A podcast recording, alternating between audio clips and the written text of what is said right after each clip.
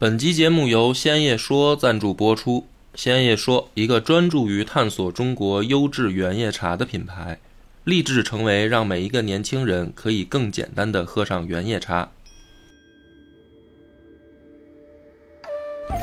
大家好，欢迎收听《野史下酒》，我是主播恶霸波。我是张小娘。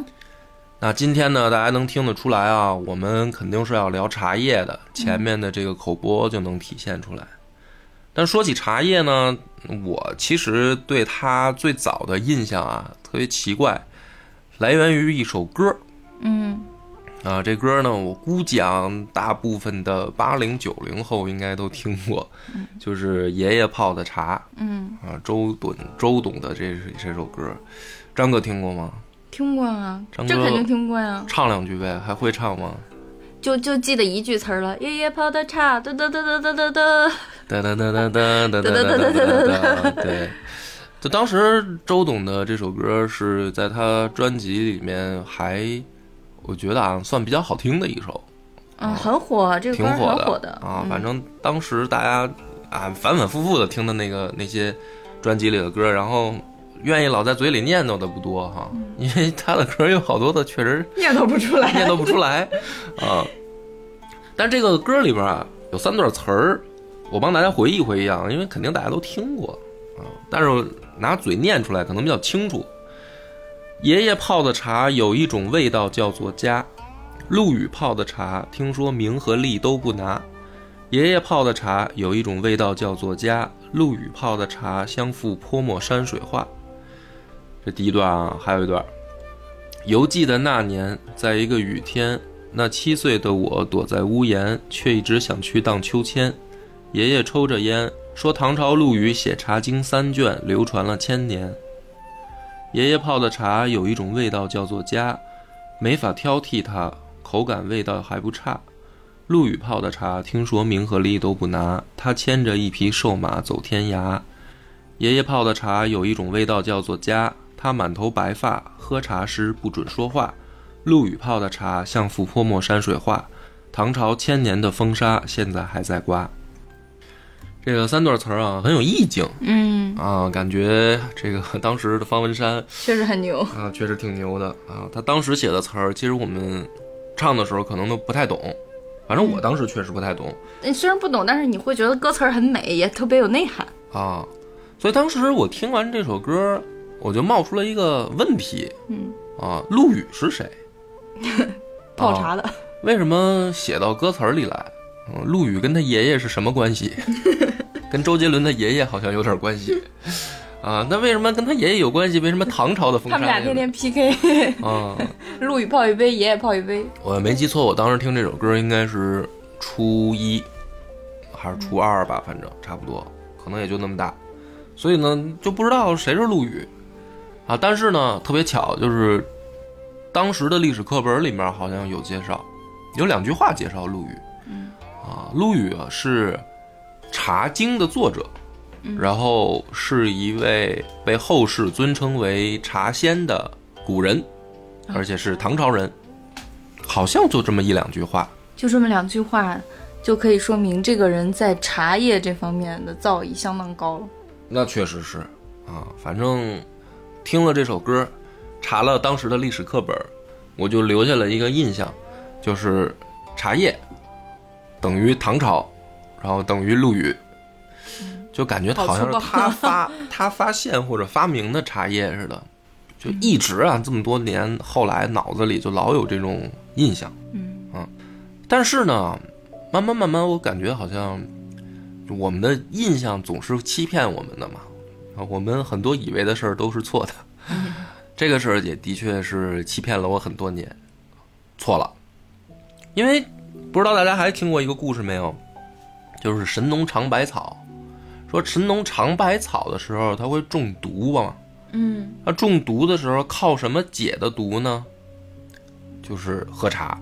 这个故事也有一个版本，说神农一日尝七十二种百草，或者说后来中毒嘛，然后喝茶解毒。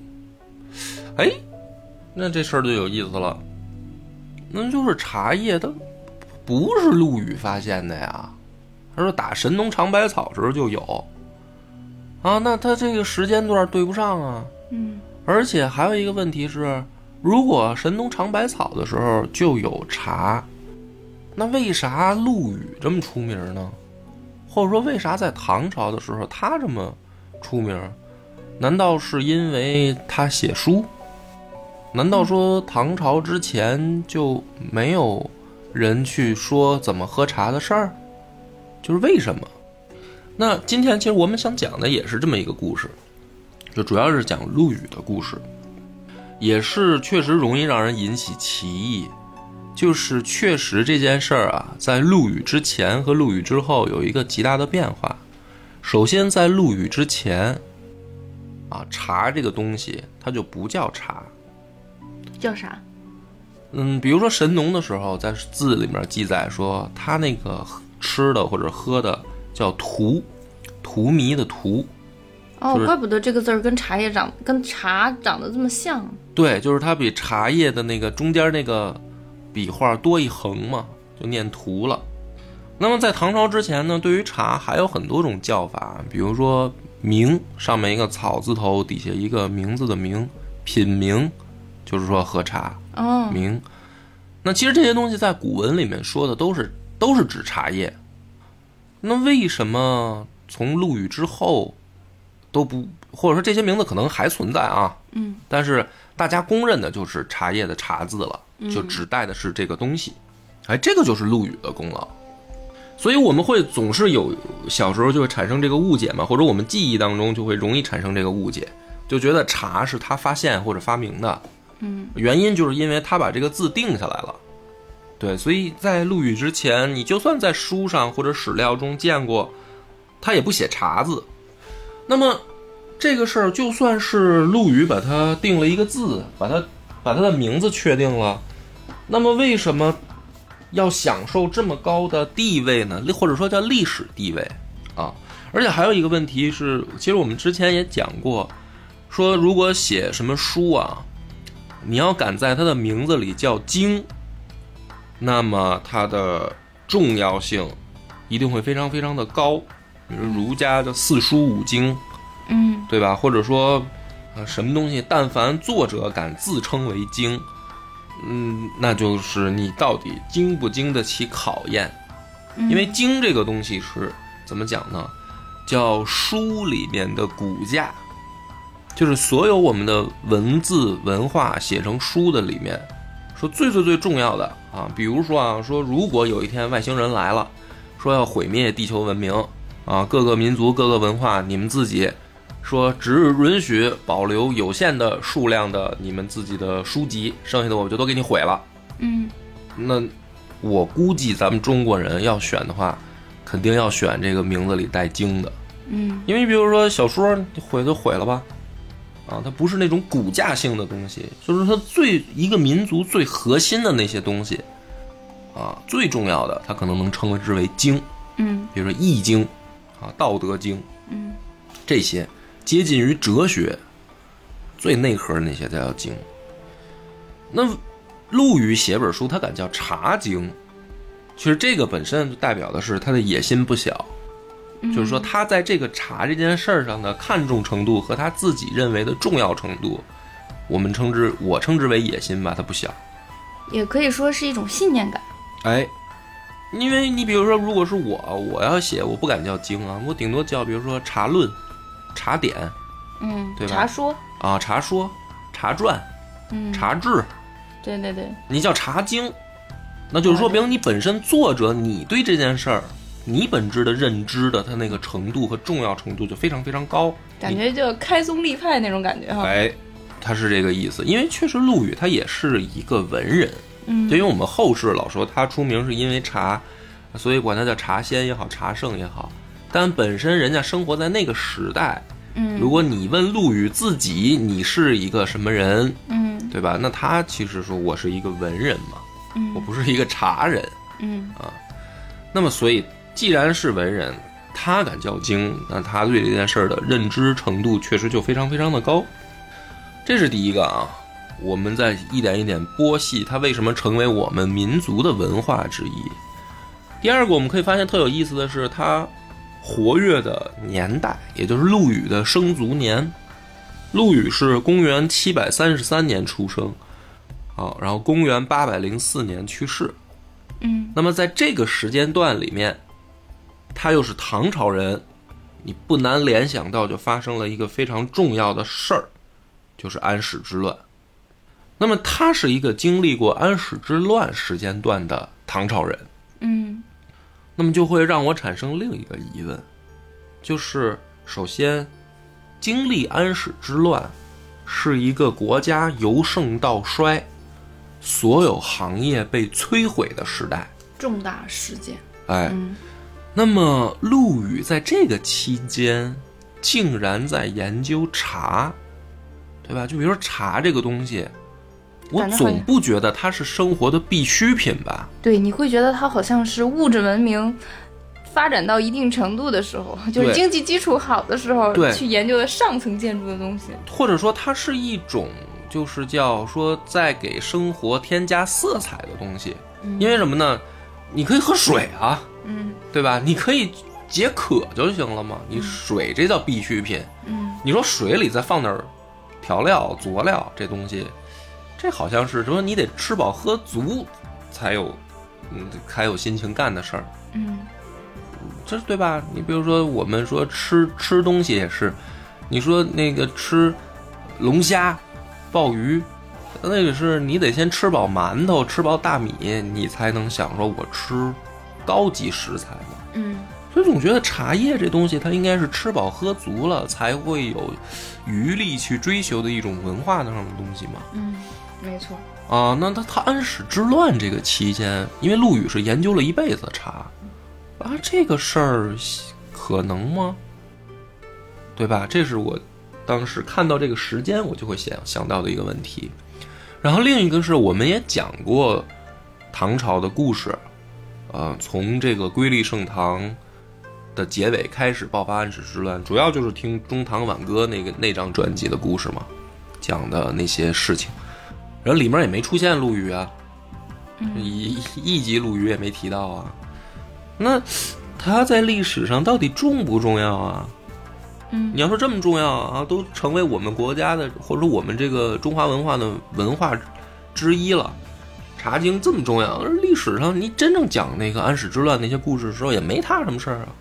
他跟那个咱讲的主要是政治啊，庙堂上的事情，嗯，那你就觉得说陆羽是不是跟这事儿他属于社会经济的大事大事，就是这些方面的事情吧。所以你觉得没关系？我是觉得跟政治主线没关系，没关系。哦，那你就更得听这一集了。嗯，所以我们就讲讲陆羽的这个故事啊，简单讲，就是他呢出身其实很不幸，就是是一个孤儿，父母就弃养了。弃养以后呢，他就被收养在寺庙里长大。唐朝的时候啊，在陆羽之前有一个特别有意思的情况，就是寺庙里面反而是爱喝茶的。它不是像我们想象那种，说茶叶这个东西是一个高度流行、高度普及的东西，嗯是一个少数群体去才去喝它。那么它的作用在当时也并不是广泛的用于饮料的作用，有部分人认为有药用作用，因为它毕竟从对它毕竟从神农那儿来的嘛。嗯啊，它一开始就等于记载成了是药材，就茶叶嘛，它是药材。后来呢，它作为这个食品，不是饮品，食品它的作用类似于花椒大料做茶叶蛋。啊、做这个料对做吃的的时候的辅料，加茶叶，嗯它是这个作用。所以真正说作为饮品喝的，在陆羽之前的唐朝，流行于寺庙当中，就不是说大部分人去普及性的那个当饮料喝。而且当时的这个唐朝人也好，或者再往前啊，其实汉朝人也喝嗯啊，但是唐朝人喝的比汉朝人可能更多一些。嗯他们喝也不是像现在我们的这种喝法，说拿开水冲开嗯这嗯么喝，他要加好多佐料嗯啊。首先是要加盐，啊，这你就可能觉得很怪。你说现在喝茶谁往里加盐啊？让我一下子想到了那个内蒙那边的那个奶茶，啊，他们不也是咸的吗？对，那种口感是吧？对，而且也有加奶的，嗯，就唐朝加奶，然后也有加胡椒面儿什么这些嗯，啊，就是它往里。加佐料，有点像我们现在我感觉上来讲，有点像我们现在的所谓的奶茶，珍珠奶茶，往里加乱七八糟好多东西，你都快喝不出茶味儿了。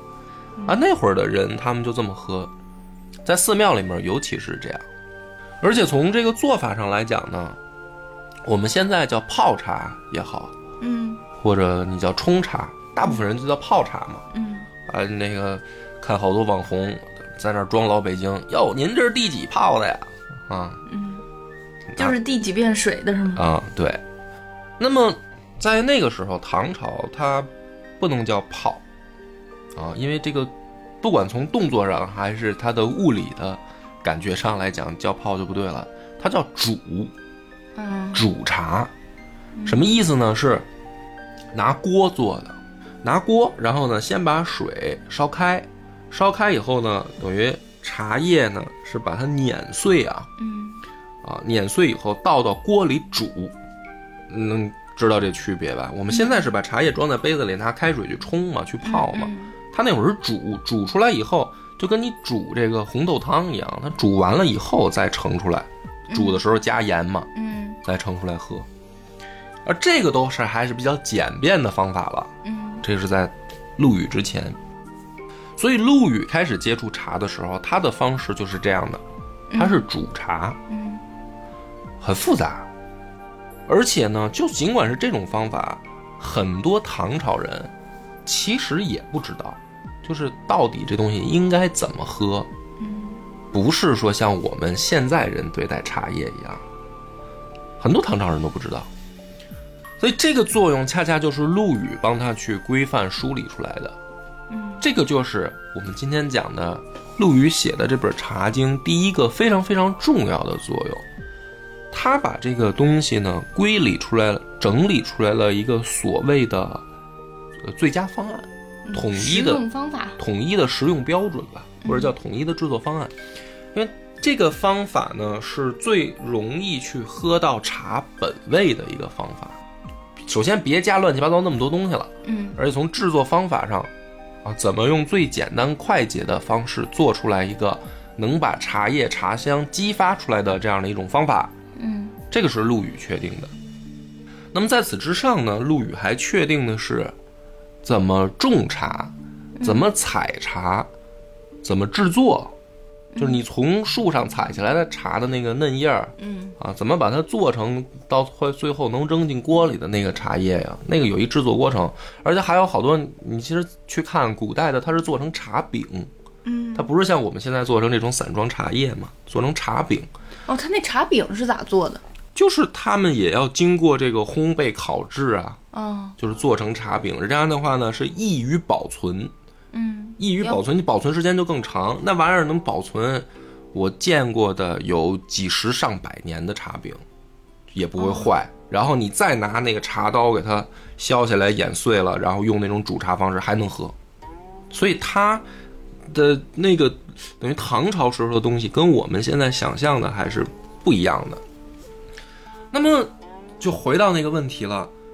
我讲到这讲到这儿的时候，你听起来它还是一个非常繁复的事儿，嗯，对吧？你要喝口茶，你得煮茶嘛。嗯那么如果在安史之乱的情况下，老百姓流离失所，还会搞这么繁复的生活方式吗？嗯，肯定不会了呀，哎，没没功夫嘛，你这杯茶还没煮好呢。对我有这功夫，我做我做碗粥喝呀，是吧？我有这功夫，我做碗粥，我是连连吃带喝，我就都解决了。我在这儿煮碗茶，这事儿逃命的那。你要说太平时节可能行，就是盛唐的时候的寺庙里行。嗯，那中唐的时候，这玩意儿能普及是为什么呢？你不觉得奇怪吗？因为解毒嘛，解毒 呢？一路一路逃命，然后没有吃的，随便吃点什么，在野地里挖个菜，哎，中毒了，来喝杯茶解解解一下毒。很有想象力的一种说法嘛。嗯，但呢，肯定不是了。嗯，那么这个其实也是陆羽的一个非常关键的推动这个茶叶在中国人心目中的一个重要方式是什么呢？还是要从它的这个生长的原理说起。茶的生长原理。茶的生长原理，就是陆羽在《茶经》里面就写的非常清楚，有一个事儿，说哪里的茶最好呢？这个事儿特别有意思，嗯就是茶叶这种植物嗯种在什么地方最好？张哥，你觉得？你先猜，盲猜南方云南，啊，南方。嗯南方那，什么样的土壤适合呢？你觉得？嗯，碱性的，嗯因为茶是碱性的嘛。嗯，嗯那我给你三个选择：嗯山上的悬崖，然后土地贫瘠的沙地，嗯，还有土地肥沃适合种植庄稼的土地，这三种你会把茶种在哪儿？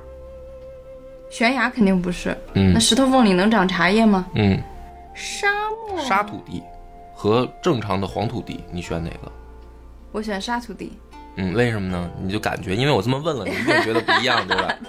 那实际上，陆羽在《茶经》里面记得很清楚，最好的茶叶种的是山上的烂石里，啊，中等的是住在种在那个沙土地里，最下等的种在普通的黄土地、农作地里，就这么奇怪，就是这么的奇怪，哎，让我感听完这个，我我感觉茶叶有一种凤凰涅槃的感觉了。嗯，然后越苦越饮高贵茶的水是什么最好呢？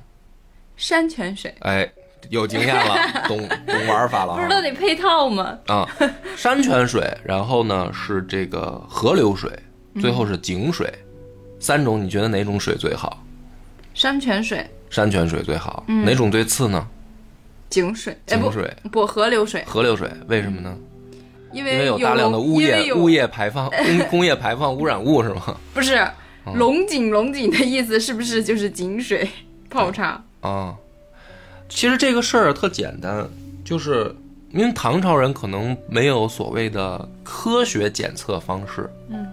对吧？喝嘛，它主要就是靠喝，对，靠嘴来辨别。那么这种嘴的辨别就需要通过大量的反复尝试，嗯。对吧？不同的品种的茶叶，不同的水，让你要反复的去试。你不能说光喝过一种，说我啊哥们儿就喝过一种茶，然后我就在一个地儿待过，只有那儿的水，于是我得出结论，对吧？某某地方的茶叶就是中国第一 number one，你说出来这个毫无说服力嘛对对吧？就跟这个法国人说的，我们认为法国是法语是世界上最好的语言，对你他妈只会说法语，是吧？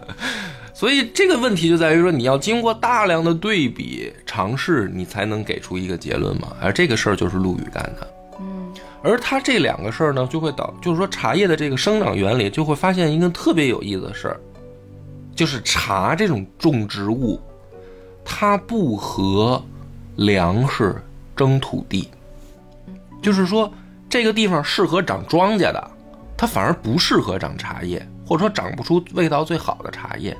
这是这个地方不适合长庄稼，反而你可以种茶，没准种出来比较好的茶。那么这个就是它最最最最关键的一个问题，就是说能够在老百姓之间，因为尤其是这个底下的农户之间啊，嗯去得到第一个推广普及的最基本盘。嗯，因为不管是盛世乱世，吃饱肚子是第一位。如果你这个东西是跟粮食争土地，那就一定是没有生存盛世你才可能发展，嗯，对吧没？错，那如果说这个玩意儿，哎，恰恰是大家，比如说现在日日子都不好，对吧？你你这个吃饭都成问题的时候，是要保证种地，但是我的土地要最大化利用，那就是说不适合长庄稼的时候，咱也能种点什么，还能卖，还能挣更多的钱，来适合种茶叶。那就是说它，它第一层其实就是通过这个突破的，而这个就是陆羽总结在《茶经》里的非常关键的。你别看《茶经》写的很简单，嗯但是它里背后的这个道理却非常的深刻。那么第二点就是，当时这个你刚才也有一个印象，说茶叶是南方的，嗯，这个印象怎么来的？北方就不产茶吗？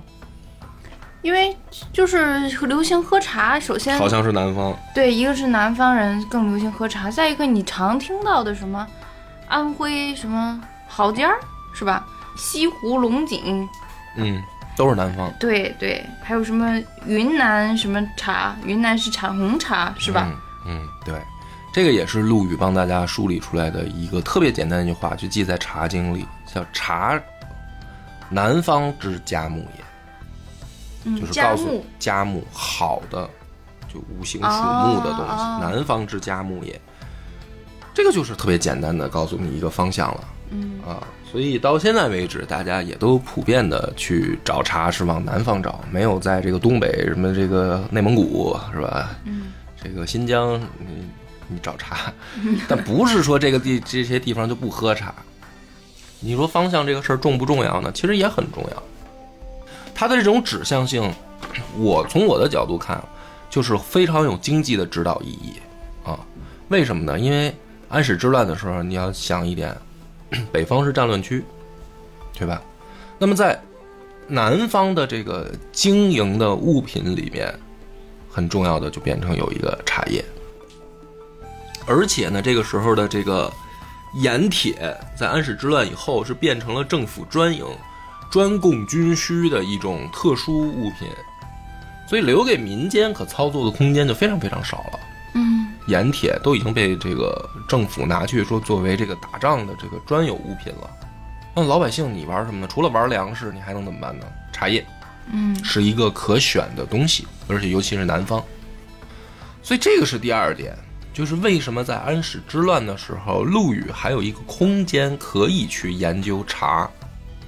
那么这个就顺带着说出了第三点，就是在安史之乱以后，百业待兴的情况下，陆羽的这个工作有多重要？就是他写了《茶经》这件事儿，他研究茶叶这件事儿有多重要？因为他到一地就养活一方百姓，嗯，他到一个地方，他就告诉大家这个地方适合产什么茶，嗯什么茶口感最好。那么，同理，这个地方开始做茶叶，就可能会行销全国。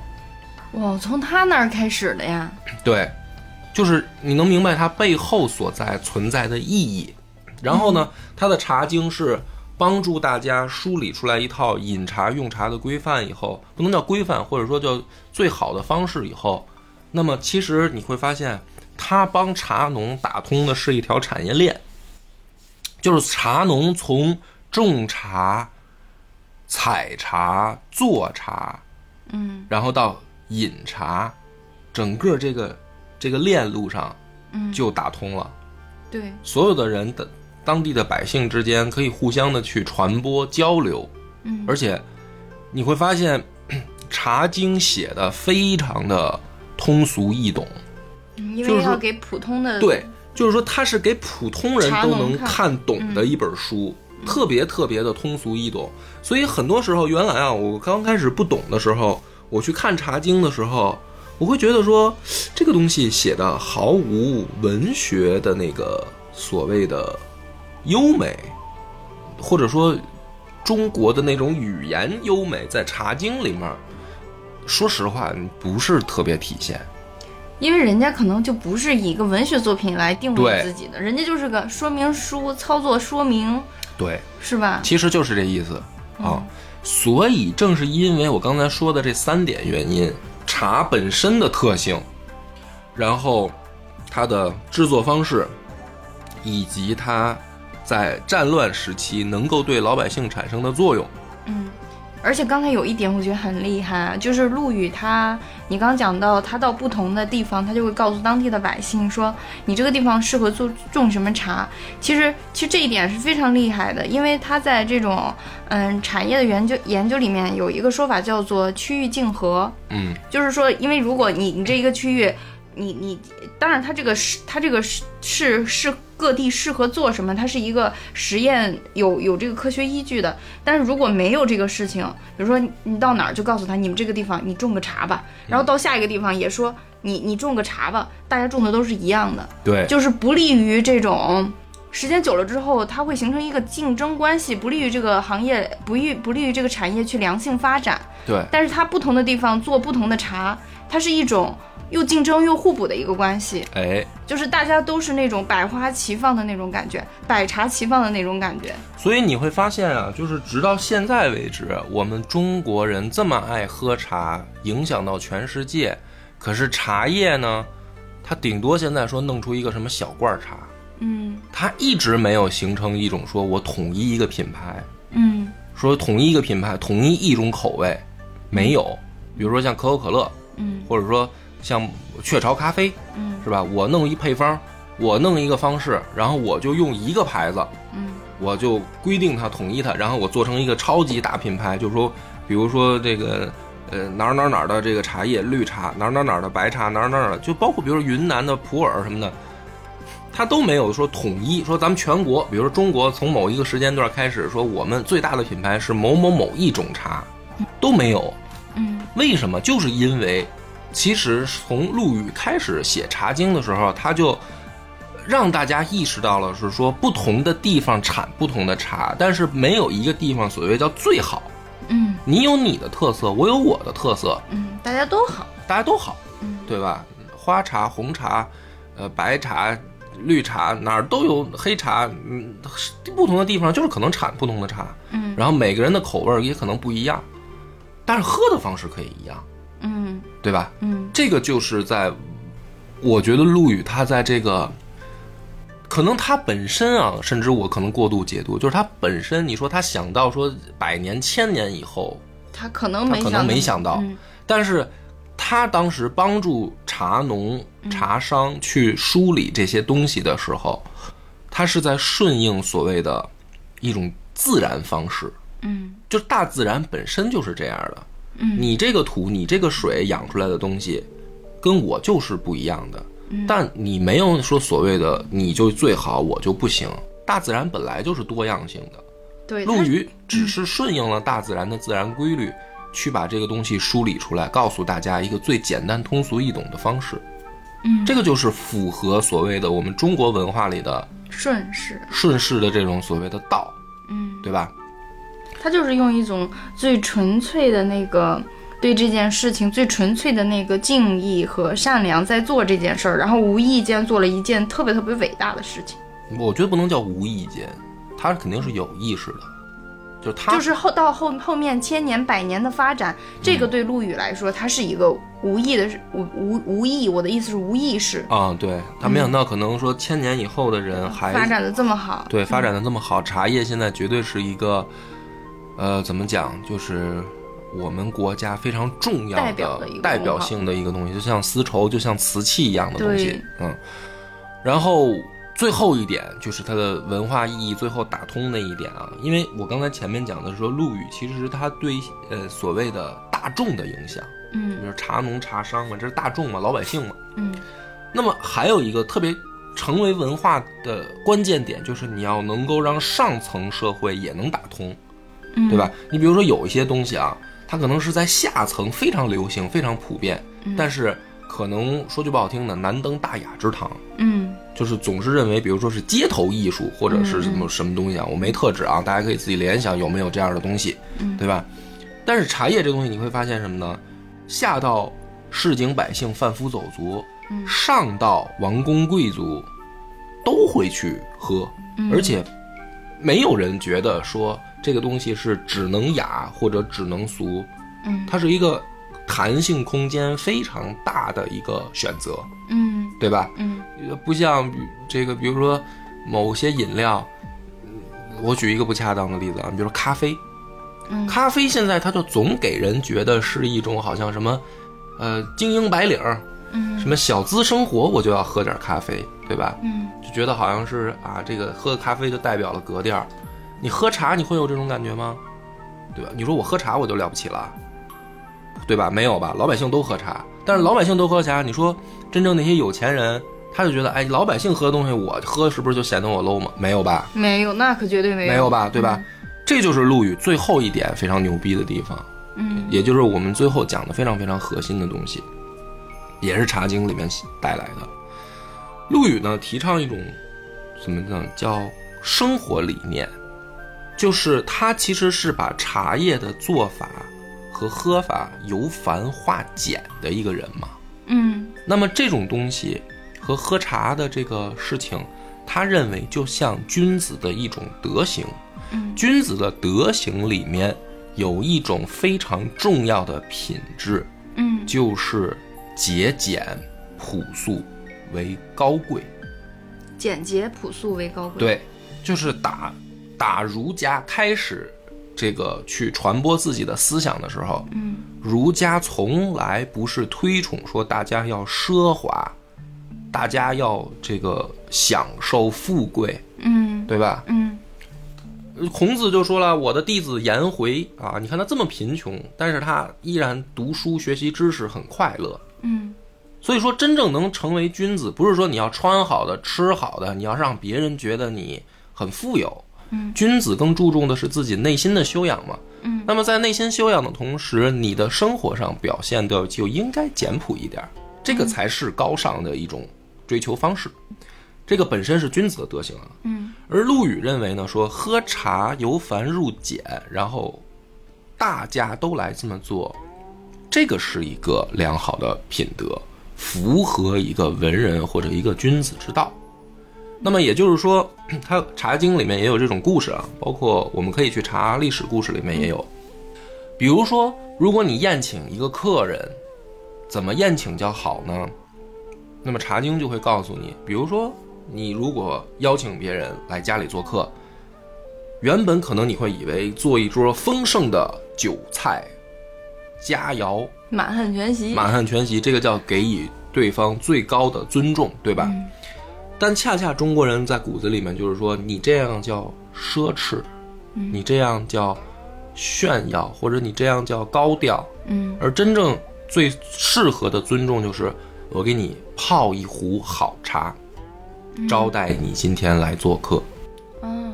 那么这样的行为就叫精行俭德，就是说我对你够尊重吗？我尊重，但是因为我把你当成君子，我就这么来招待你，同时我也是个君子，我们两个以这种方式相交，是最能体现我们两个高尚情操的一种相交方式，而不是说你来了以后我大鱼大肉，啊，我去招待你，那样的话，我就把你看俗了，我自己也俗了。嗯。这个就是《茶经》里面它最后那种文化意义上的核心，嗯。就是说君子之行就应该精行俭德，嗯，淡如茶。哎，就是君子相交就应该这样，嗯。待人处事，然后生活方式也应该这样，嗯。不要去觉得说啊，我们应该追求的是什么金钱、财富、奢靡，嗯。我们做人就应该去简朴一些，嗯。追求的更多的是我们的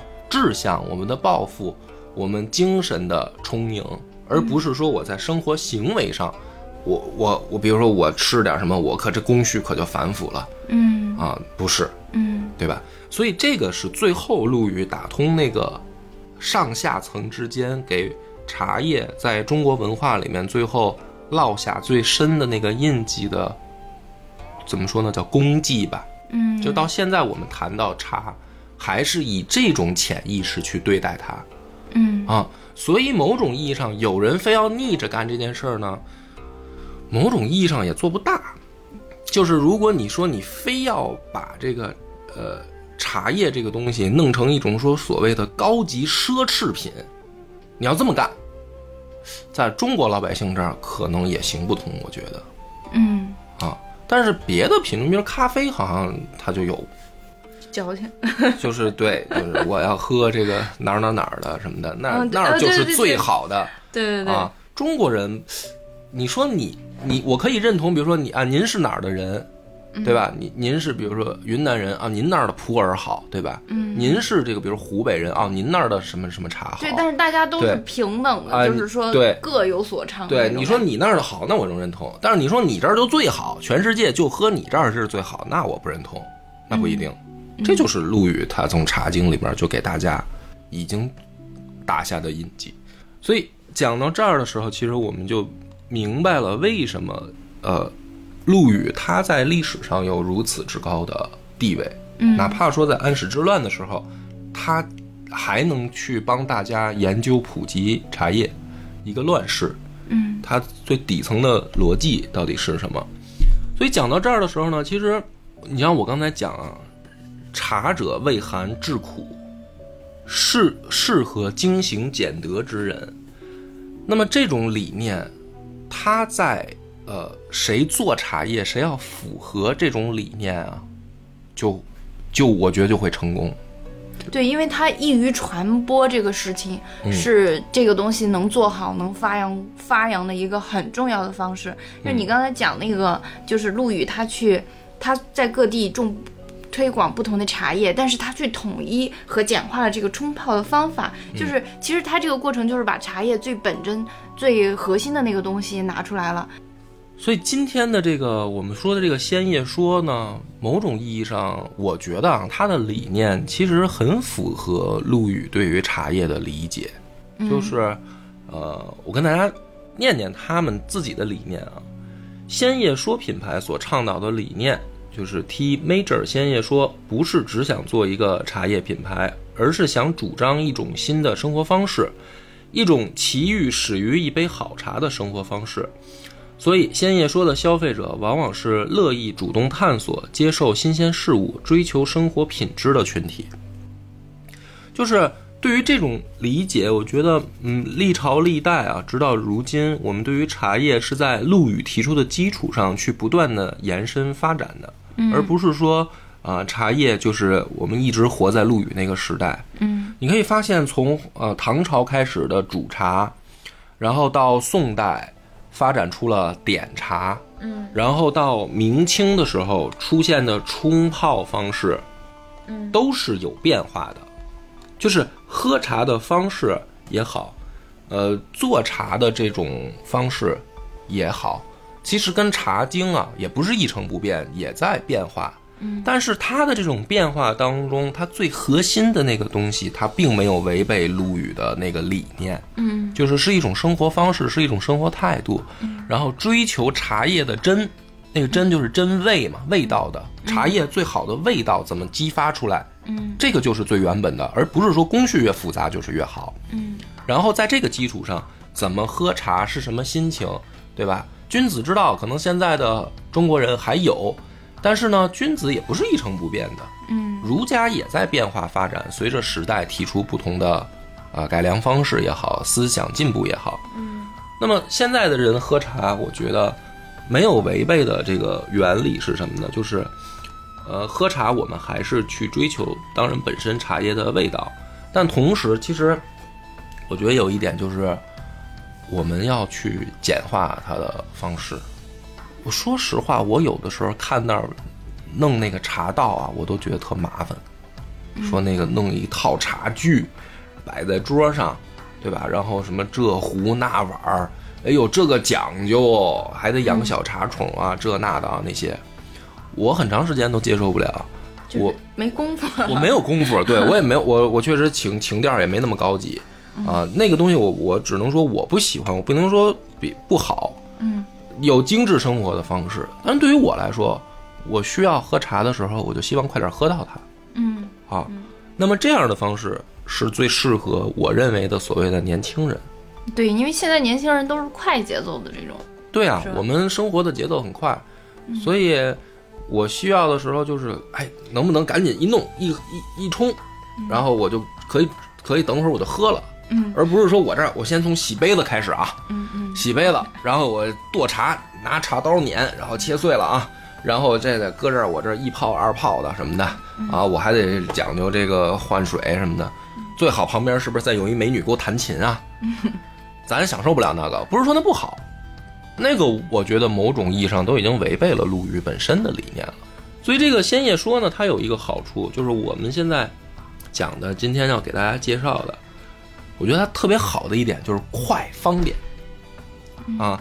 它的这个茶叶有一种方式啊，首先就是它那个包装也不复杂，就是那种袋子你撕开以后，它有一个茶包，嗯茶包你一拎一拎出来，往杯子里一扔，然后再搁水就直接就喝了嘛。就有这种适合方便带携便携的这种袋儿装茶哈。对，一个是便携，就是拿出去也方便，袋儿装我直接，比如说今天我上班，我就装两包在兜里，嗯对吧？嗯然后呢，我拿出来以后到单位，只要能有热水的地方，我找一杯子把这茶包往里一扔，我一泡我就喝了。嗯上礼拜你给我那一包，我就这么喝的。啊、就非常方便。其实我倒觉得是说，呃，味不味道的我没法做推荐，因为有的人他喜欢可能红茶，有的人可能喜欢绿茶，有的人喜欢比如说什么什么，嗯，味道我推荐的其实反而没有什么所谓的最好啊，没有没有。哎，你给我喝那一包，它是很多种味道的。对它这个有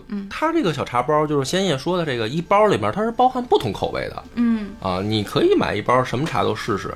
我觉得这也是一种生活理念嘛，就是说，当也许你尝了很多种以后，然后你选到了一种自己最喜欢的，那那个时候你可能啊，我以后开始某种意义让我喝固定的，但是你先尝试，嗯对吧？你先尝试，你不要说啊，我只喝过一种，我就认为某种是最好的，那其实不符合一个怎么讲呢？就是说白了挺土鳖的这种这种这种想法。嗯探索就是这样嘛，你先去用你的这个感受去探索，然后你选出自己最喜欢的，这是另一种方式，我觉得。嗯。所以说，这个如果说为什么选择先叶说的原叶茶，那么我们今天的答案，从我的角度讲特别简单，就是符合当代年轻人对于生活品质的追求。嗯。啊，因为简单快捷，而且味道不错。嗯。那么最后呢，再给大家介绍一下啊，就是它的这个产品分成两个系列，一个叫奇遇系列，一个叫探索系列。然后它的区别呢，就是奇遇系列啊是经典中国茶，品类认知度相对比较高，不是品牌啊，是品类认知度，比如某种茶它的认知度相对比较高。那探索系列呢，是一些呃全中国还没有就是大面积普及的小众茶，那这也有很多，呃，这个是叫探索系列，嗯，就是就让你每一种茶你都尝一尝，你可以通过喝这种茶了解对中国的这个茶的种类和文化。对，所以呢，这个我们使用以后的感受就是，我其实更喜欢的是探索系列。因为说实话，咱没那么懂茶，我也不是从小就喝茶的，我从小可能爱喝可乐、甜水儿，是直到最近这几年，慢慢身体也更接受茶叶这种味道了。嗯。啊，我开始喝茶的比较晚，所以呢，我现在还是处于一个探索阶段，嗯。就是我希望是去尝试更多的选择，嗯。然后慢慢慢慢发现更多有意思的这种茶叶味道以后，然后选出最适合我的那一款，这个就是我所谓的这个使用后感受。那如果说，呃，咱们怎么讲？就是说，如果我这种想法，你要是自己去付付诸实践啊，挺麻烦的，是吧？那那你就得，首先你得收集资料，你得各种找哪儿产什么茶，然后你自己去买那儿产的最好的那个经销商或者供货商是谁，或者说那个哪儿的茶叶店你怎么买什么的，挺麻烦的嘛。嗯哎，我觉得先也说他们这个一小包里边就包含各种的这个不同的茶叶，这种嗯，其实省去了我大量的时间。对，你就每个自己尝一尝就行了。对，我觉得这是推，一个是好玩儿，第二是方便实用。所以最后呢，如果咱们听友啊听到这儿的时候，你就感觉说，哎，可能我们的这种讲的，我的这种我恶霸波自己个人的这种方式啊，适合你现在的这个阶段，你可以试试，因为等于我跟厂家那边也商量好了，有这个听友的专属礼包，呃，就是作为尝试的一个入门礼包嘛，分成两档，一个是十九块九的，那么这十九块九的呢，它价值是八十一块钱，就是你花十九块九嘛，相当于二十块钱就行了。这十九块九的里面就包含了，呃，铂金滇红、肉桂、白牡丹、鸭屎香和珠兰花茶、金骏眉红茶这几种，就是你这十九块九这一小包里面就包含这些不同的种类了。那其实就是红茶、乌龙茶、白茶、花茶就都包含在里面了。嗯嗯，那如果说这个你觉得这个范围都太小还不过瘾，还有一个七十九元的专属礼包，七十九元的那个价值是二百一十七元。它主要包含三个，一个是刚才我们说的那个奇遇组合，还送你一个茶具，就是一个搪瓷杯，还有一个就是编织袋，就是便方便便携的。那么这个七十九元的礼包里面呢，它包含的是金骏眉红茶、铂金滇红、鸭屎香、肉桂茶和白牡丹。嗯啊，所以这个适合，我觉得跟我阶段差不多，就是开始喝茶了，还正在选择自己最适合的口味的人，你要想尝试，我觉得这个礼包特别推荐大家试试啊。当然，如果您已经是一个这个呃多年饮茶有丰富经验的人，嗯那你就直接去挑你喜欢那个茶或者口味就行了，就不用说我也要再试试试，嗯，对吧？就是等，当然这个里面也是说，可能喝腻了，你要想换换口味，你也可以试试。哎，我觉得有一点我还要补充一下哈，我觉得仙叶说它这个包装，我在这里我要我要夸一下，因为它特别的精致，然后很有设计感，就是那种就是你你看这个包装，包括刚刚我们提那个礼包里边那个编织袋啊，我觉得现在年轻人很多很多有人喜欢这个背个帆布包去上班嘛，看着也挺轻时尚的，然后它那个编织袋的设计感，就是完全你可以代替一个代替那个。帆布包那种作用来使用，然后包括它那个小茶包，就是你这个几个袋装茶，它给你放在一个皮质的，有点像女生化妆包似的，一个绿色的那个小小包里边，特别好看。这个茶叶喝完之后，你那个小包完全可以当一个化妆包来使用。然后包括它这个每个茶叶，它给你配的那个产品卡，然后上面会告诉你每一个茶的呃前调、中调、后调，就是你细细品，就是你可以就是对我们可能出就是对这个茶。还不是特别特别了解这个年轻人来讲的话，你可以根据他这个给你的这种怎么说呢，算是一个引导吧，然后你来品尝这个茶，看看是不是有这个感觉。就是你喝这个茶的时候呢，你你你感受到了一种那种像喝酒和香水的那种精致感、时尚感。就是我觉着，反正女生的话对这些东西就比较喜欢，它很有设计感这块儿，所以我要提一下。那么今天讲了陆羽跟茶经的故事，然后推荐了一个最近我们在喝的这个鲜叶说，嗯啊、希望大家喜欢吧。那本期节目到此结束，感谢大家的收听。拜拜。您可以扫描 show notes 中的海报，其中有二维码，可以找到鲜叶说的购买链接，或者也可以关注公众号，输入“鲜叶说”三个字，就会自动弹出二维码海报。感谢您的支持。